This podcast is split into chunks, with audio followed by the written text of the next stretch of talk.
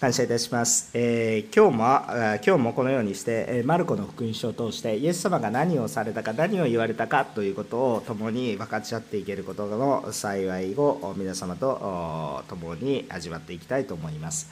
イエス様のことを分かち合うことは本当に私たちにとっては祝福です。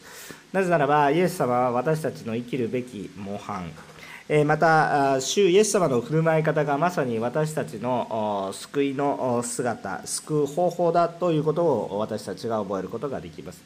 ですから、イエス様のこのなされたことを見ていると、私たちの救いにつながってくるということです。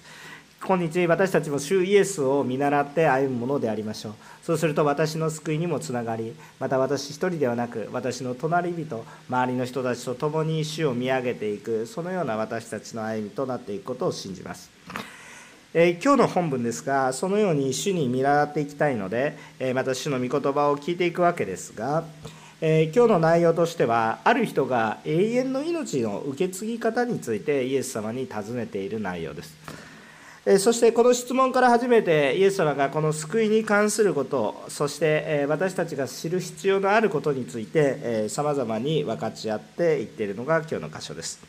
今日もは3つのポイントでそのことを分かち合いたいと思います。まず私たちがこの福音この永遠の命を受け継ぐ方法としてはですね私たちまず大切なことまず第1番目受けるよりも与えることです。えー、まとめると愛することというふうに要約できるかと思います。受けるよりも与えることが大切です。受けるよりも与えること、つまりこれは愛すること、えー、与えて愛すること、与えることは愛すること、そのように、理解していただければいいと思います。17節から22節、今日の本文の聖書箇所を見てもらえると感謝なんですが、まず17節を読んでみるとこう書いてありました。イエスが道に出て行かれると一人の人が駆け寄り見舞いにひざまずいて尋ねた「良い先生永遠の命を受け継ぐためには何をしたらよいでしょうか?」えこのように尋ねるわけです。え私たちもイエス様の前でこのことを尋ねる思いがあります。皆さんこの答えを皆さん知っていますか？あ永遠の命を受け継ぐためにど何をしたらよいでしょうか？皆さん知っていますね。何をしたらいいんですか、えー、イエス様を信じる。そうですね。答えを知っているわけです。ですからこのことはイエス・キリストを信じる人にとってはもうすでに愚問なわけなんですけれどもそれでもやはりもう一回この質問がもしイエス様じゃなく皆さんにかけ投げかけられた時にあ私はもっとイエス様を知らないといけないもっと信じないといけないという思いに駆られるんじゃないでしょうか。えー、これがイエス様に対して聞く質問ではなくもし自分にかけられた質問だったらどうでしょうか。あ何々さんあなたクリスチャンでしょあ永遠の命を受け継ぐためには一体どうしたらいいんですか。なんて素晴らしい質問でしょうか。皆さん聞きたくないですかこの質問ね。そして皆さんちゃんとこれに答えられないといけないし答えたいと思いませんか。あまさにクリスチャンとしての真骨頂が現れる非常に重要な問題なんです。非常に重要な問いです。この青年の問いというのは今までパリサイ人とか立法学者たちが問いかけてきたような問いとは少し種類が違います。非常に本質的な問いでありまた求めている問いです。ただこの青年青年、まあ、別の箇所では青年、まあ、でもここにあえてマルコの福音書のからメッセージを語りますので一人の人。この人がですねこの本当に最終的に良かったかというとちょっと残念なことにはなってしまったんですがしかし本質的なところに触れた質問です。もちろんヨハネの福音書やさまざま別の箇所を見てみると本当に福音に触れていくような問答もあります。例えばそれはニコデモというような人であったりですね。それはヨハネの3章16節の本当に福音中の福音という言葉をイエス様から引き出すようないやもしくはイエス様がそれを伝えたいがためにニコデモを用いたというふうに理解するといいかもしれませんがそのような真理の御言葉に触れていって、えー、まだその時は分からなかったけど後にははっきりと主に従っただろうなというふうなことを思います。えまたこの青年もこの時はどうだったか分かりませんけれどもイエス様の言葉をしっかりと聞いたのでこの後どうなったかっていうのは主に私は個人的には期待しているそういう部分ではありますしかしこの場面では彼は受け取ることはできなかったんですがしかし彼の質問自体は非常に本質的な質問をしたんです永遠の命の話をしたんです。永遠の命。で彼の質問は意外と私たちは何か聖書を読んでいるとこれは私だけかもしれませんが彼は残念な青年のように思うかもしれないですけど彼はかなりいいところまで行ってる。本質的な質問をしている。そういうような人物に今日改めてですねまた黙想してみると思わされています。えー、なぜならばイエス様とのやり取り彼とイエス様のやり取りを見ていると、え、彼はただ正しさを何か真理を求めてただその何て言うか、えー、その学問的な真理、え知的な欲求を満たすため、え知りたいから真理を知りたいからというようなそのような学問的なあ何かあこう真理を満たす知識的欲求を満たすそのようなもので、え、聞いてきてるわけではないんですね。正しいことは何なのかっていうことそれを論争して、え満足するものではなく彼は本当の永遠の命を求めていた。なぜならば彼らとイエスのやり取りを見てみると彼の目的の一つにイエスをついていくことが含まれているように感じるからですイエス様の答えとして最終的にこの青年、え、まあ一人の人は残念になって、こうちょっと主についていくことができなかったんですがイエス様はこの青年に対して21節を見てみるとその上でまあいろいろ書かれてあるわけですけど一番最後の部分その上で私に従ってきなさいということを言ってる。だからこの人はですねイエスに正直言うと救いのためにどうしたらいいですか？永遠の命を受けるにはどうしたらいいですか？ということも含めつつ私はイエス様についていきたいと思っていたわけですね。彼はね。イエス様に従っていきたい。イエス様と共に歩んでいきたいと思っていたわけです。ですからその上で、えー、いろいろなことがあった上でその上で私についてきなさいとイエス様がおっしゃったわけです。最後にイエス様が言われた私についてきなさいということを言っているわけです。えー、ですからあ彼の目的に対してイエス様はちゃんと答えられているんですがイエス様が言われた条件というものが彼の中には合わなかったということで結局去ってしまうということになってしまいます。しかしここで覚えたいことは何か？今まで語られてきたようなパリサイ人とか立法学者がイエスを罠にはめよう。別の目的を持ってきたわけじゃなくてこの青年はイエスについていきたい。永遠の命を知りたい。イエスが言ってる永遠の命を受け入れたい。その思いがあってイエスのもとに来たものだということを覚えています。覚えてみたいと思います。えー、そしてこのこの一人の人のこの質問この青年だと思われるこの一人の人の問いというものは一体何かっていうと単なるいわゆる立法学者やパリサイ人たちが今まで言ってきたような行いのものの領域を超えています。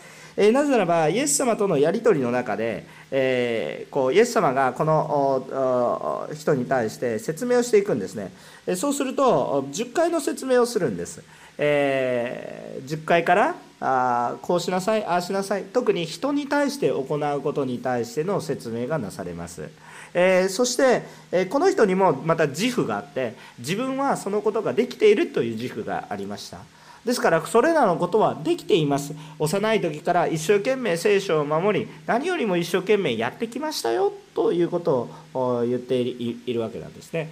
まるで何かクリスチャンホームに生まれて幼い時からイエス様を知っていますよ。教会にも出ていますよ。礼拝にも出ていますよ。献金も捧げていますよ。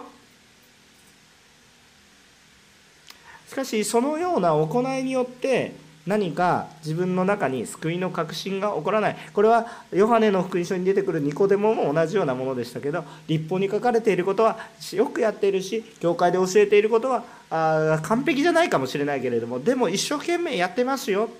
ね、でも永遠の命を得るためにはどうしたらいい？その実感がない、えー、立法を守ってる自負があるのにもかかわらずそれらのことはしなさいと言っているイエス様は言ったわけです。しかしこの一人の青年もそれらのことは幼い時から少年の時からやってますと。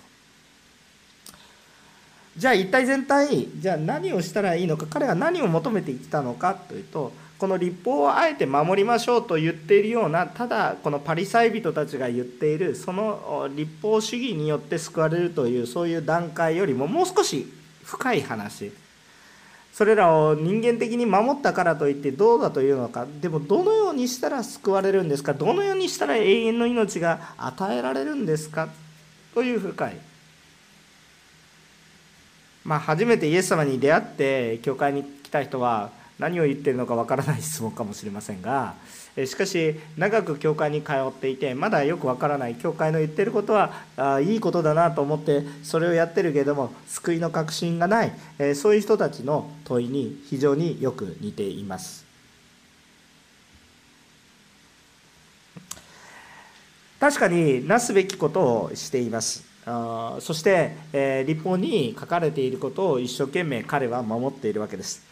ただし彼のその立法の守り方そしてそのポイントというものがずれているのでイエス様はそこを指摘されていきます。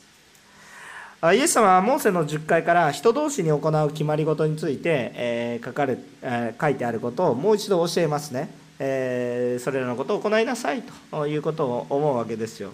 殺してはならないとかねそういうことをまた教えていくわけですよ。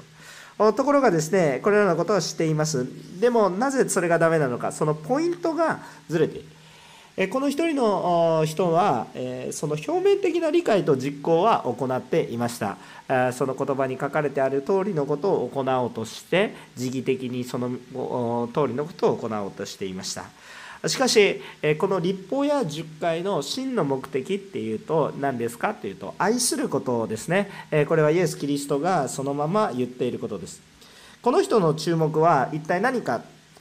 それは何どこにずれていたのか。彼は一生懸命やってるけど何がずれているのか。というふうに一重で一言で言うならば彼は彼の注目は自分自身には向いていても、えー、愛することには向いていなかったということです。彼の思いっていうものが自分自身には向いているけれどもあ愛することに向いていなかった。向いているというのが不向き、えー、向き不向きのその向いているではなくて彼の心がそこに向かっていなかったということです、えー、自分は何とかして永遠の命を受けたいんだ。それは一つ、えー、自分が何かを獲得する。何かを得ようとする努力そしてその結果得られる報酬そのように感じるものであります。また私たちの一般常識でもそのようにしてモチベーションを保ったりします。私たちは頑張りましょう。より良い生活そして良い良い命。また健康を持って長生きしましょう。そのために私たちは努力しましょう。ね。分かりやすい。こう自分を高めていく。自己を愛する愛ですね。これはですね別に悪いものではないんですけれども悪いものではないんですけれどもである意味自分をきれいなものとするためにですね一生懸命立法を守っていました。この真理自体は別に悪いものではありません。けれどもですね彼の中には愛というものが欠如していたんですね。自分をきれいにしていくことは大切なことです。えー、自分自身が健康でなければ相手を正しく導くことはできないからです。だから自分をちゃんと取り扱うっていうことは非常に重要なことなんです。でも何のために？何のためにっていうのが抜けてる。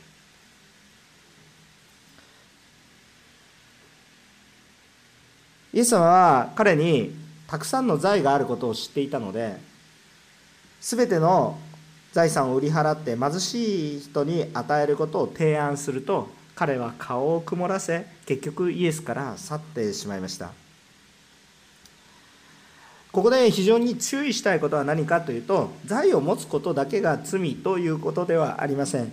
しかしそれにあまりにも失着している執着しているそれにとらわれすぎていたので結果的にこの神様よりも財産自分を自分をレベルを上げていく。自分を高めていくこと。自分が正しいものになること。永遠の命に生けること。これに対して非常に関心があるんですけれども。それ何のためにっていうと自分が整えられるためにの喜びしかないわけです。もう愛ではなくてですね。もちろんまあ自分を愛する愛というものはあるんですけれども。しかしここに与えることがないんです。与えることがないです。得ることばかり考えてるんです。彼の信仰の中に大きな問題は何かって言ったら与えることがないんですよ。別に与えてなかったわけではないんですけれども明らかに得ることばかり。皆さん私たち信仰生活をしているとですね与えたくなります。得ることばかり考えているとですね、えー、信仰生活が苦しくなります。得をしてるはずなのに苦しくなるんです。不思議なことですね。なぜですかって言ったら愛が欠乏していくからです。愛の喜びがなくなっていくわけです。愛ちょっと損をして愛すると損なんですがなぜか不思議に私たちの中には喜びが回復されていく。そのようなことが起こり得るんですね。ところが私たちの中にもし得ることばかりを考えていると私たちは得していくし生活も安定するかもしれません。けれども何か虚しさを感じていく。だから何っていうふうなことを思ってしまう。確かに家もある。財産もある。家族もいる。それで全てかって言われるとさあ心に手を手手を心に置いてみると何か虚しい。果たしてこれで私は救われていると言えるのかって言われると確かに豊かさがあったり守られてはいるのけれども何かはっきりしたものがわからない。そのようなふうになってしまう。その部分があるわけです。財を持つことが罪ではありません。しかしあまりにもそれに失着し受けることよりも与えることの愛というものを見失ってしまっている彼に愛することを回復しなさい。愛することを回復しなさい。というふうに教えられるんですね。主は自分が受けることもよりも与えて愛することを求めておられます。そもそもイエス様はどのようになされましたかというと主は与えてそのことによって私たちに愛が伝わりました。愛するということは与えることであります、えー、愛しているのに与えないというのはそれは詐欺です。愛しているのであるならば与えるものであります。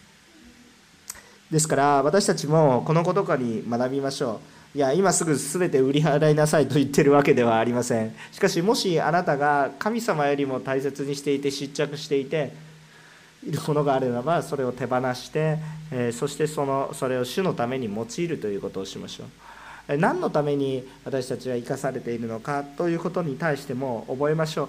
もちろん皆様が送る報いは大きいですけれどもどうぞ何のために私たちは生かされているのかということを忘れない。私たちは愛する愛するためにですねこの世に今生かされています、えー、もちろん主を愛するためです。またでも隣人を愛するためにも生かされているんです。え、今日私たち、なぜ教会が必要ですか、えー、一人でイエス様だけ見てたらいいじゃないですか、ね、教会に来るといろんな難しいことがあって、えー、心がこう平安じゃない。わざわざ教会にいて苦しい思いをしてまでどうしてイエス様礼拝し家でのんびり、え礼拝してた方がいいんじゃないですか。何が欠けてるんですか？そこに。愛することが欠けてるんですよ。愛することが欠けてるんですよ。もちろん愛することは教会のこの礼拝の中だけで完結しませんし教会活動だけで完結しませんですから私たちの外家庭の中においても愛することっていうのが回復する。だからその愛することが回復されることを主は願っていらっしゃいます。ただ表面上の行いを守りなさいって言ってることじゃなくてそれを何のために？愛するために。また愛すると何かこの人がちゃんと命を得ていくために。なすべきことをなすかどうかということが私たちに示されていることなんだということなんです。ね、永遠の命の受け継ぎ方は何かって言ったらそれはまさに主から愛されそして主を愛すること。主から愛され隣人を愛すること。愛を回復し与えていくことを回復する。何にもありませんとか言うじゃないですか。何にもない人はいないんですよ。なぜならば主があなたに賜物を与えています。手があり足があり声がありあなたが愛すること。先日このカンファレンスがあったわけですけどその時にある若い先生がこのような発表をされました「あ皆さん愛してると伝えてますか?」というわけですよ。愛してると伝えてますか？今日は母の日なんです。ね。えー、私電話してないんですけどメール一つ送りました。一応お花も送っときました、えーありがとうという前に向こうからありがとうと言われてしまいました。まあそれあるんですけど後でまたちょっとありがとうを送っといたんですけれども。皆さん感謝愛愛していると伝えていますか、えー、夫妻子供に対して愛していると伝えていますか？伝えそ誰でもできるじゃないですか。でも心から伝えてください。心からね。立法主義ではいはい教会から言われました。愛してる。はい終わり。みたいな。それでも効果ありますよ。でも言っときますけどそれでも効果ありますよ。でも心からやってください。心からやってください。そうする時にはねえー、違うんだよみたいな違うんです。違うんです。うちの家族は違うんです、えー、黙ってですね。黙ってやってください。黙ってやってみてください。ね。あんな親父にあんなおふくろに、えー、こんな息子に何を感謝する。黙って黙って愛を伝えてください。イエス様がどうやって愛してくれましたか？イエス様がどうやって愛してくれましたか？唾を吐きかける者にしよう。どうぞお許しくださいと。私はこの地を愛してるんです。言ってくださったじゃないですか。イエス様を見上げると愛し方が分かってきます。送ることよりも与えることです。この青年は受けること。金持ちなんでしょお金を受けどれだけ効率よく儲けるか。いいんですよお皆さんお金儲けしてください。別に悪いと言ってません。でも for what 何のために？それ主のために。たくさん儲けたら主のためにたくさん。神様から恵みを受けたらこれ何のために受けたの？か神様のために豊かに与えていく。与えていくのにはさらに与えられる。これが秘訣ですね。あ受けるために言ってるのではなく愛するために言ってるんですよ。愛するために。どうぞ。お金を貯めることが私たちの人生の目的にならないようにしましょう。愛することを目的としましょう。どっちみちお金貯めたってそのままたまったまま死んでしまって何の役にも立たないでしょ、えー、むしろ争いを生んで終わりですよ。そうじゃないですか。愛するために使い切ってください。愛するために、まあ、遺産相続してもいいんですよ。遺産残してもいいんですよ。でもそれは愛することに使ってください。それも愛することでしょ。とにかく愛すること。でも後で話しますけど何のために？やっぱり福音のために？イエスのために？ね。財残したってそれは結局過ぎ去るものですから。過ぎ去らない。命を与えていく。そのようなことのために私たちは与えるものとなりたいと思います。2番目のポイントです。主に仕えることは、まあ、人にはできないが神にはできるということです。人にはできないが神にはできる。23節から27節までの箇所を見たいと思います。ここでイエス様が23節でとんでもないことを教えているんですね。イエス様は周囲を見渡して弟子たちに言われた。富を持つ者が神の国に入るのはなんと難しいことでしょうと告白された。富を持つ者が神の国に入るのはなんと難しいことでしょうとこうイエス様がこう感嘆されてるんですね。これは一体どういうことかイエス様はこの一連のこの金持ちのこの人がですねイエス様についてこれなかったことをまだ弟子たちは消化しきれていないのでイエス様が霊的な教育を施しています弟子たちに対して。おそらくですねこのこのお金持ちの人は真理の求めることをだいぶ近づかなり近づいた人はっきりと言うと弟子たちよりも近づいていた人だと思います。何か行いではないんだ。行いをやっていてもそれでも救いはまた別のものなんだということを感じていたその人ですごくいいところまで行ってるわけですでも最終的にイエス様についてきなさいって言ったんだけどちょっと離れてしまったまあでもこの時はそうだったけど後にはまだわからないぞと思ってるわけですがこの人はどうなったかなというふうに思ってるんですが聖書にはっきりと書いてないのであんまりはっきりとは言わないですけどでもイエス様から福音伝えられた人だからね私たちも1回で伝道うまくいかないことはあるかもしれないけどでもあと何回もやってると伝道うまくいく時もあります。あだから書いてないから分かんないですけど主に期待主の再選に期待してます。でも、えー、このようにですね、えー、見ていてもまだ弟子たちはですねもっとレベルが低かった霊的なレベルが低かったかもしれません。あまだよく分かんないですこのこと。なんで金持ちが。なぜならば当時、えー、金銭的にも生活が豊かになっているっていうことは神様の祝福の一つだっていうふうに理解されている。私たちもそうじゃないですか。私たちもそうじゃないですか。あ豊かな家庭家庭が安定しそして、えー、守られていく。そして豊かに仕えていく。理想的な姿を求めないんですか？それが罪ですか？そうではないでしょう。別にあっていいわけです。それが神様から与えられる祝福です。子だくさんでありまたみんなが元気に育っていく。そういうことっていうのは神様の祝福です。間違いありません。でも富を持つ者が神の国に入る。いや金持ちになったら裕福であるとそれはイコール罪なのかというふうに悩んでしまうわけです。当時も現在もそうですが裕福になることを成功するということは神の祝福のように感じますしそういう一面も確かにあります。しかし注意したいことがあります。それは一体何かというと神富を持つ者が神の国に入ると難しいという見解をイエス様が示されているということに対してちゃんと私たちは注目しないといけないんです。さらにイエス様はさらに厳しい言葉を語られます。25節ですね。金持ちが神の国に入るよりはラクダが針の穴を通る方が優しいのです。こういうことを言っています。で、まあ、この針の穴っていうことに対していろんな、まあ、そういう名前の門がありましたよとかなんとかかんとかいろいろ言う人がいるんですけどここで言いたいことは何かといったら不可能ですということを言いたいんです、まあ、いろんな解釈がありますけど結果不可能ですということが言いたいわけです、えー弟子たちはさらに混乱したわけです神様から祝福されてるだろうと思われる人たちが救われないんだったら一体全体誰が救われるのかってさらに意味が分からなくなります。イエス様は霊的な教育を行っているわけですけれども弟子たちにとってはさらに混乱を深めていきます。知れば知るほど分からなくなってくると。いうことです。文章の意味が分からないのではなくその心が分からないんですね。いやラクダが針の穴を、ね、金持ちが神の国に入るよりラクダの腹が針の穴を通る方が優しいのです。文章の意味は分かりますけれどもその心が分からない。それが指し示している方向性が見えないということですね。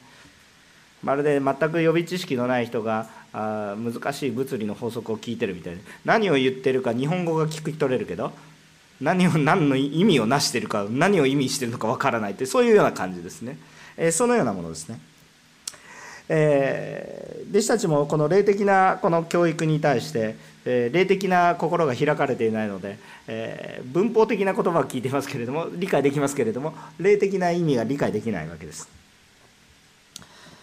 弟子たちにとってまず覚えておきたいのは弟子たちにとっての救いの概念とイエス様がもたらす救いの概念が違った概念というか救いというものが違っていたからです。まず弟子たちにとってはより良い生活が救いでした、ね。えー、ローマ帝国からの圧政からの解放。国の独立、えー、そしてみんなが経験にイエス様というか神様を信じて歩んでいて世の中から罪がなくなりそして生活も向上するっていう。これが彼らの中の救いなわけですけれども、えそうではないわけです。イエス様にとっては神の国に入ることが救いです。先週の御言葉でも分かち合いましたけど神の国っていうのは、まあ、天の御国にもある当然あるけれども地にも起こる。神の国の所属。自分たちの国じゃなくて神様が治められるそのような国。罪のない世界ということが救いということになってきます。でここで一番重要な言葉が出てくるんです。じゃあそこに入るためにはどうしたらいいか。じゃあ立法を守っていればいいか。さっきから言ってるようにちょっと違うっていうことなんですね、えー、ただただただその守られていればいいのかっていうことじゃなくてそこに愛がなければやっぱり意味がないわけですね。えー、この愛がなければっていうことを、まあ、最近の言葉では非常にこの愛っていう言葉はあんまり頻発しすぎてしまってですねその愛という言葉自体がちょっと軽く扱われてしまっているようになりますけど非常に奥深いそして非常に全てを含んでいる非常に重要な言葉です。私たちがただただなすべきことをやっていればいいわけではありません、えー、家族の中でただただ役割分担を果たしていればいいわけではありません。ただ富をもたらしていればいいわけではありません。外で働いてお金を持ってきてるから私に感謝しろそれでいいだろうと言っていればこれは間違ってるんです。何が間違ってるんですか？やってることやってるから義務を果たしてるからいいじゃないですか。何が間違ってるかそこに愛がないとダメなんです。じゃあ愛愛っていうのは一体何かって言ったら感謝しろっていうことじゃなくてもっと使いさせてくださいということですね。重要な一言が出てくるんですがこれが、えー、この弟子たちがこう疑問に言うわけです。混乱を持って26節。それでは誰が救われることができるのでしょうって言ったわけです。一生懸命頑張ってお金持ちになってなんで悪いんですか？さらにそれは絶対に神の国に入れませんとか言われたら一体どうしたらいいんですかと。私たちは何のためにどういうふうに努力向上するために努力した結果向上したらダメだって言われたらどうしたらいいんだってわけわからないじゃないかっていう誰が救われるんですかっていうことを言われたわけです。そうすると27節に言うわけです。イエス様このイエス様が言われた言葉は私たち耳かっぽじって聞かないといけないんですが27節。それは人にはできないことです。もう一回言いますよ。それは人にはできないことです。もう一回言います。それは人にはできないことです。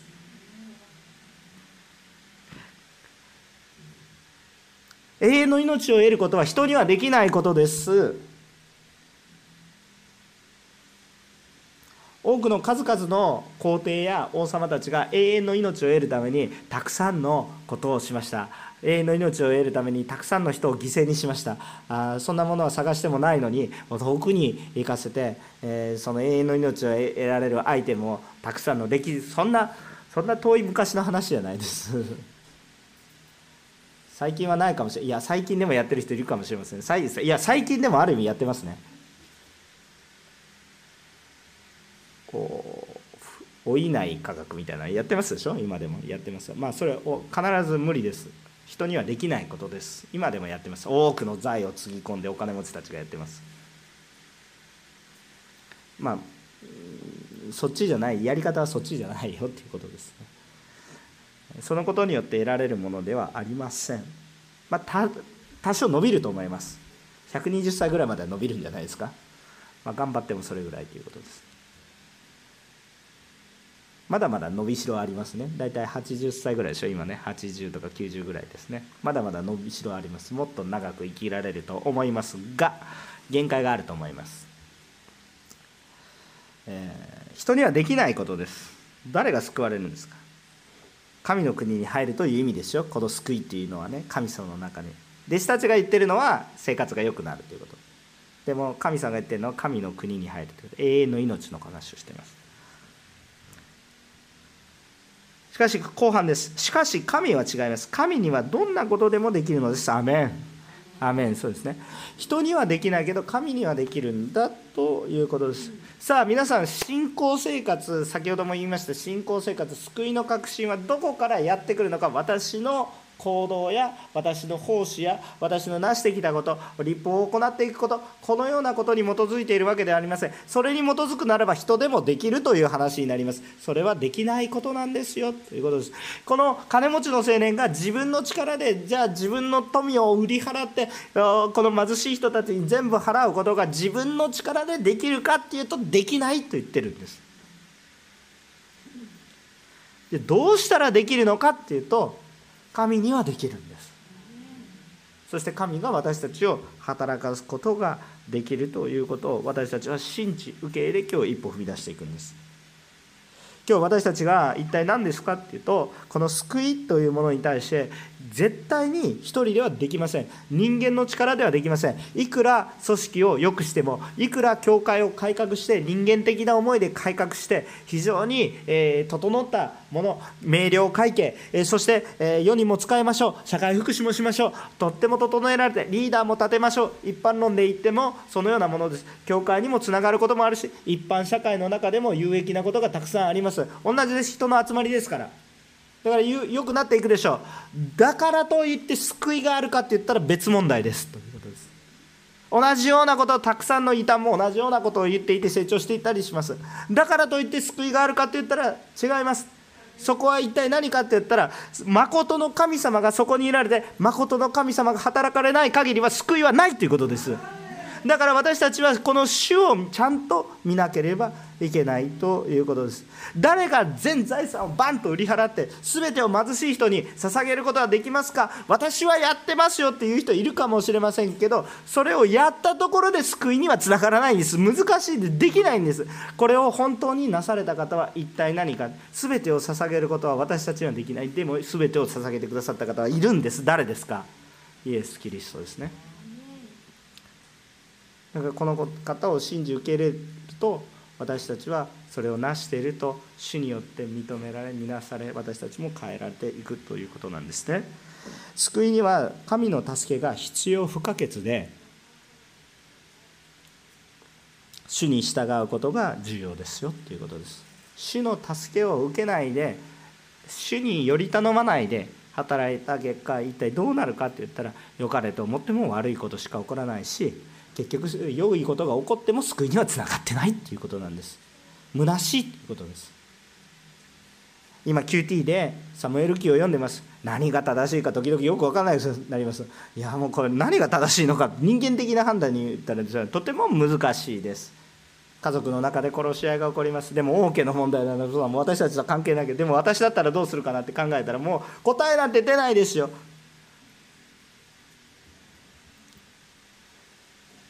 でも罰を与えないといけない。でも自分の息子なんでしょ？もう答え出ないですよ。どうしたらいいか。もうとにかく主に助けを求めるしかないわけです。でもそこに主は救いの道を与えてくださる。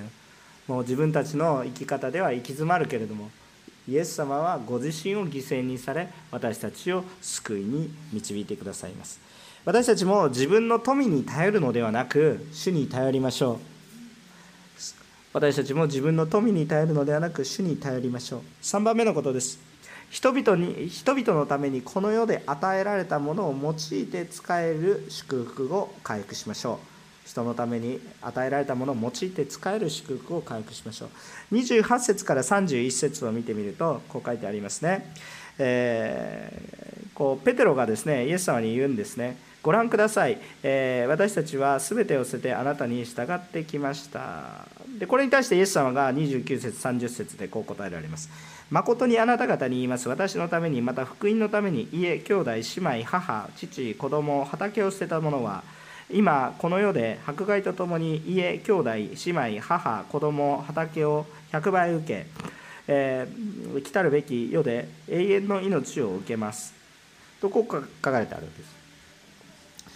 でイエス様は全てを捨てて従うことには報いがあると話されているわけなんですけれども弟子たちは自分たちは全部捨てました全部従ってますよって確かに従ってるわけです。確かにやってるわけです、えーけれどもここで一番注意したいことは先ほども語ったようにだから永遠の命があると考えてはいけないということです。もしここで皆さんがあじゃあこう御言葉に書いてある通りですということでですね、えー、こう求めるものが違って、えー、じゃあ全部売っ払って今日来ました。永遠の命は私のためにあるでしょうっていうふうに主張するのであるならばあなたの中に永遠の命がありません。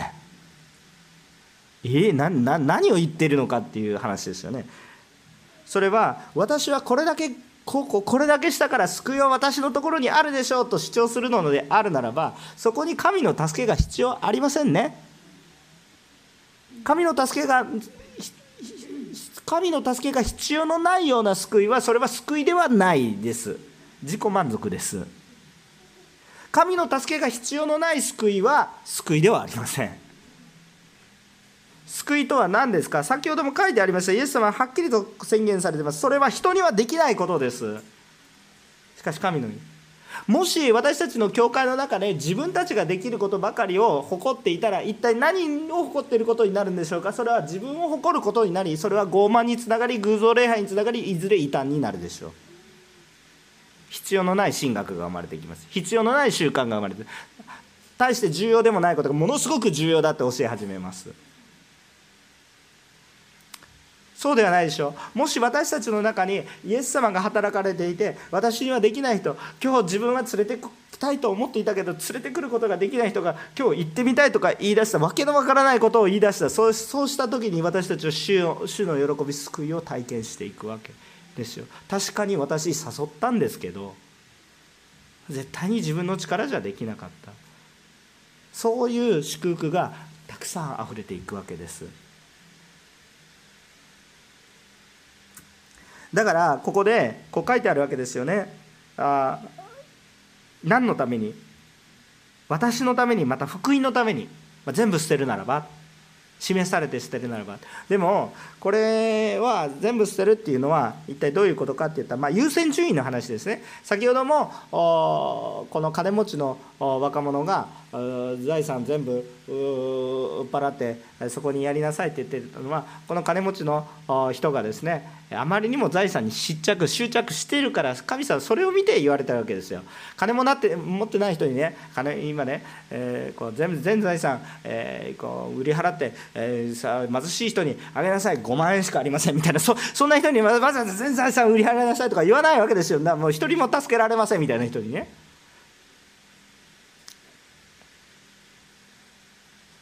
でもでも神様はちゃんとその人にも別なところの失着を指摘される可能性がありますね。それがここに書かれているようなことですね。家兄弟姉妹母子供父子供畑。こういうものの優先順位をまず福音のためにというものを置かないで私利私欲のために置いているのであるならば神様はそれを指摘されることが起こりえます。別に財産だけによらず。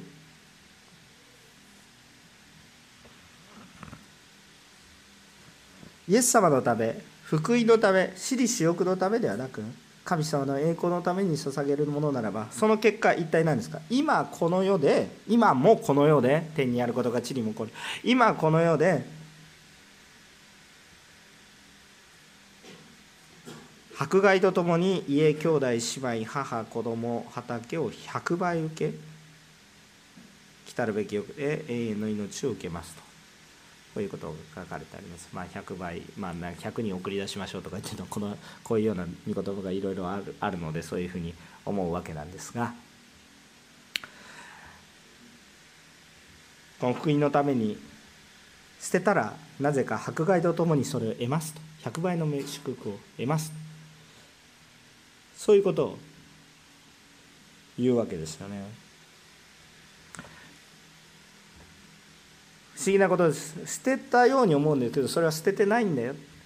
神様の栄光のためにしてるんですよ。ただそれを受ける過程では迫害がありますよ。苦しみがありますよ。ちょっと理解が難しいかもしれません。イエス様を見てみましょう。イエス様を見てみましょう。もう一回言いますか？じゃあこれをじゃあ私は父母子供みんな捨ててですねもうほっぽり出してですねはい私は宣教に行きます。だからみんな得ますというふうに考えることができます。だから私は祝福を得るんです。さあこの信仰のやばいところはどこでしょうか？いや確かに信仰生活を実践しているし良いものであるんですけど、えー、いかにも強そうな信仰に思うんですけど実は立法主義とさほど変わらない。一体何ですか？私はこれだけやってるから主に仕えてるでしょうって。言ったらいつ私がそれを捧げなさいと言いましたかって神様から言われる可能性があります。何を言ってるか理解できますか？神様が言われたことに対して私たちは従っていきましょうよって言ってるわけです。自分が成したことを誇って自分は正しいものだって誇ることをやめてくださいということです。これをしたから私は救われているでしょう。私はこれだけやったでしょうって誇ることをやめてください。たとえしたとしても私は何もしていません。主によって助けられなければどうすることもできませんということを心から告白できなければ意味がないんです。人にはできないことですって言ってるのに人にはできないことですって言ってるのに私は父母子供全部置いて主に使いました。だから私は主の弟子ですよねって言ったら別に主の助けいらないじゃないですか。救いというのはいつも主の助けが必要なことなんです。これが自分の力でできますか？愛を持って父子母というものを捨てる捨てるっていうか優先順位を置いて主のために仕えていくことが愛愛の関係の中で私たちの力だけでできますかってできないってことなんです。献身することも自分の力だけではできないってことなんです。捧げることも自分の力だけではできないってことなんです。ところが死を見上げるとなぜか気づいたら捧げてる。不思議な死の力。しかしそこから出てくるのは一体何かって言ったら捧げたつもりだったんだけど逆に得ていく。祝福を得ていく。失ったと思ったけれどもむしろ与えられていく。気づいてみるとたくさ。んイエス様を見てみましょう。イエス様は全てを捨てて本当に全て多分私たちは全部持ってないから認識できないですけど100円しか持ってない時に100円捧げるっていうことはまあ結構できたりします。100兆円持ってる時に100兆円捧げるのは結構震えます。持って持ったことないので分かりませんが。神様は100兆円どころか全宇宙全世界を全て支配され持っておられます。それを全て置いて人のために死ぬっていうことはもう訳わからないほどの本当に忍耐が必要だったと思います。でもそれを迫害を通して捧げた結果全ての人が救われるという現実が生まれました。イエス様を見ると理解が進みます。世の中の私の知識だけで考えようとしたら理解がつながりません。いやそれは損することでしょ。無駄なことでしょ。無意味なことでしょ。うとして終わってしまうような出来事となります。しかし現実にはそういうふうにはならない。主によって主に従った者はこの世においても迫害があるけれどもけれども迫害とともに家兄弟姉妹母子供畑を100倍受けそして来たるべき世で永遠の命を受けます。永遠の命を受けます。この世で受ける報いも当然あるしでもこの世の報いとは比べ物にならない永遠というものができる永遠の中で100倍っていうのはすごく小さいことです。100倍って大きいことですけど私たち生きてる間の中では数字すごいでしょ？100倍の恵み。この教会100倍になったらどうなりますか？もうレベルが違いますよもうこう。もう大体150人とか200人とかそれそれぐらい集まってるわけですけどこれこれが100倍になったらですねととんでもない大型教会になっちゃうわけですよ。100倍って簡単に言いますけどとんでもないことです。私たち 100, 100人の宣教師100人の宣教師を送るってねもう軽々しく言ってますけど本当に恐れるできない人にはできないようなこと言ってるんですよ。ななぜなぜでしょうかって100人宣教師を送り出すってねもう宣教団体が何何十年もかけてやるような話です。一教会がやるような話じゃないんですけれどもまあ宣言して祈っていくんですね。捧げていくんですね。そうすると主が成し遂げてくださいます。成し遂げられたらみんなのおかげでも絶対に言っときますけど西山牧師のおかげではなくもしそれがなったら全て神様のおかげです。もちろん皆さんの小さな奉仕のおかげでもありますが皆さんの小さな奉仕のゆえに100人働き人を送り出していくっていうのはできないでしょ。自分一人の自分の子供一人育てるのも宿泊するでしょ。絶対にできないんですよ。でも神様が成し遂げてくださると信じます。そして神様の宮沢を私たちも成し遂げていけることができるということを信じます。でもその時に今日私たちはどうしたらいいのか。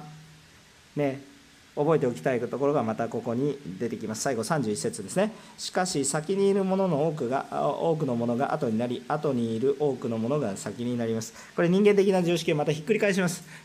イエス様本当に人間的な常識をひっくり返すの大好きですね。ゴロゴロゴロゴロさしながらですね私たちが驚きながら死を見上げていくわけですけれどもこの主は最後に注意一つ与えられるんです。私たちが捧げたという自らの犠牲だけによって成し遂げられるものは主の働きではないんです。もちろんそれも主の喜びとなりますが私たちが捧げたんですけれども神様は私たちが捧げた以上の恵みを与えてください。私たちが100円捧げたら1万円返ってきましたっていうのは普通の世の中では起こらないんですね。そうですよね。ところが霊的な祝福っていうのはそういうことが起こるっていうことです。起こるっていうことです。不思議なことです。だから自分の力では起こらないっていうことです。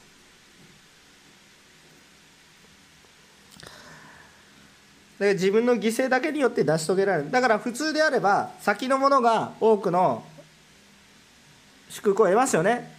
新しいものを開発しました。特許を取りました。後から追ってきたものはその特許の代金を払わないといけない。先にやったものがどんどんどんどん祝福を受けていきますよってこれは当たり前の社会なんです。ところが先のものが後になることはありますよ。これ何を言ってるのか後のものが先になりますよ。これ人間の中だけで完結するものではありません。主から離れてしまうならば先のものであったとしても傲慢になっていってしまうならば主から離れてしまうのであるならば意味がないですよ。神様からこの世によってたくさん祝福を受けています。たくさん富がありました。でもイエス様から離れてしまうのであるならばさあ虚しいものですよ。後から後から来たものの方がまたけれどもイエス様と共にいるものの方がやっぱり永遠の命を受け継いでいくことになりますよ。主から離れては何の意味もありませんよ。いや後の方がいいんですか？そんな話も虚しい話です。後でもいいんです。先でもいいんです。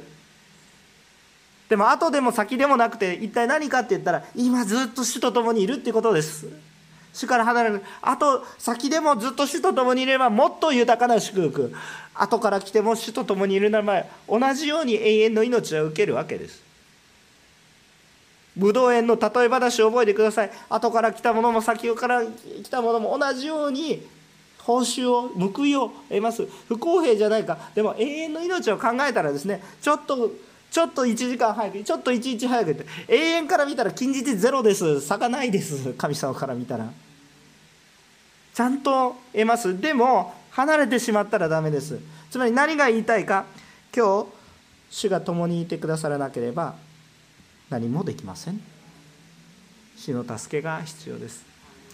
永遠の命の受け方受け継ぎ方分かりますよね。イエス様当然私たちはもうこうこう御言葉から学んでるんです。イエス・キリストを信じることです。イエス様を信じることです。でも自分が何かをやったからといって受け入れられるわけではありません。でも神様が何かをしなさい愛しなさいって言ってきます。それに、えー、本当にイエス様の助けを受けて神様の助けを受けて愛そうとしてください。自分一人の力で分かりました愛そう愛そう愛そうとしますと皆さんの信仰生活は非常に苦しくなります。そしてできません。だからどうしたらいいんですか？永遠の命の受け方。今日も主に助けを求めて主よどうぞ私はどうしたらいいですかって。そうすると主が言われます。これをしなさいいやこれ手放すことができない。どうしたらいいですか？主あなたについていきます。手放すことができない。でも主から離れないでください。この青年はこの人は死から離れましたけど弟子たちは全部捧げているようでまだまだ全部分かってなかったですけれども主と共に歩みました。結局ちゃんと主に従うことができました。私たちも同じようであります。あ多分人間的に言うと苦しいでしょう。皆さん全財産をね今もこの横浜踊りの人たちが全財産を捧げて主年のために捧げたら確かに教会は立つし、えー、それはできるかもしれませんけどそう先がありませんね。だからですねすぐそういうふうにしなさいと言ってることではありません。けれどもですね主に示されていることがあったらですね主に祈ってみてください。手放すものでもそれはただ手放せばいいわけではありません。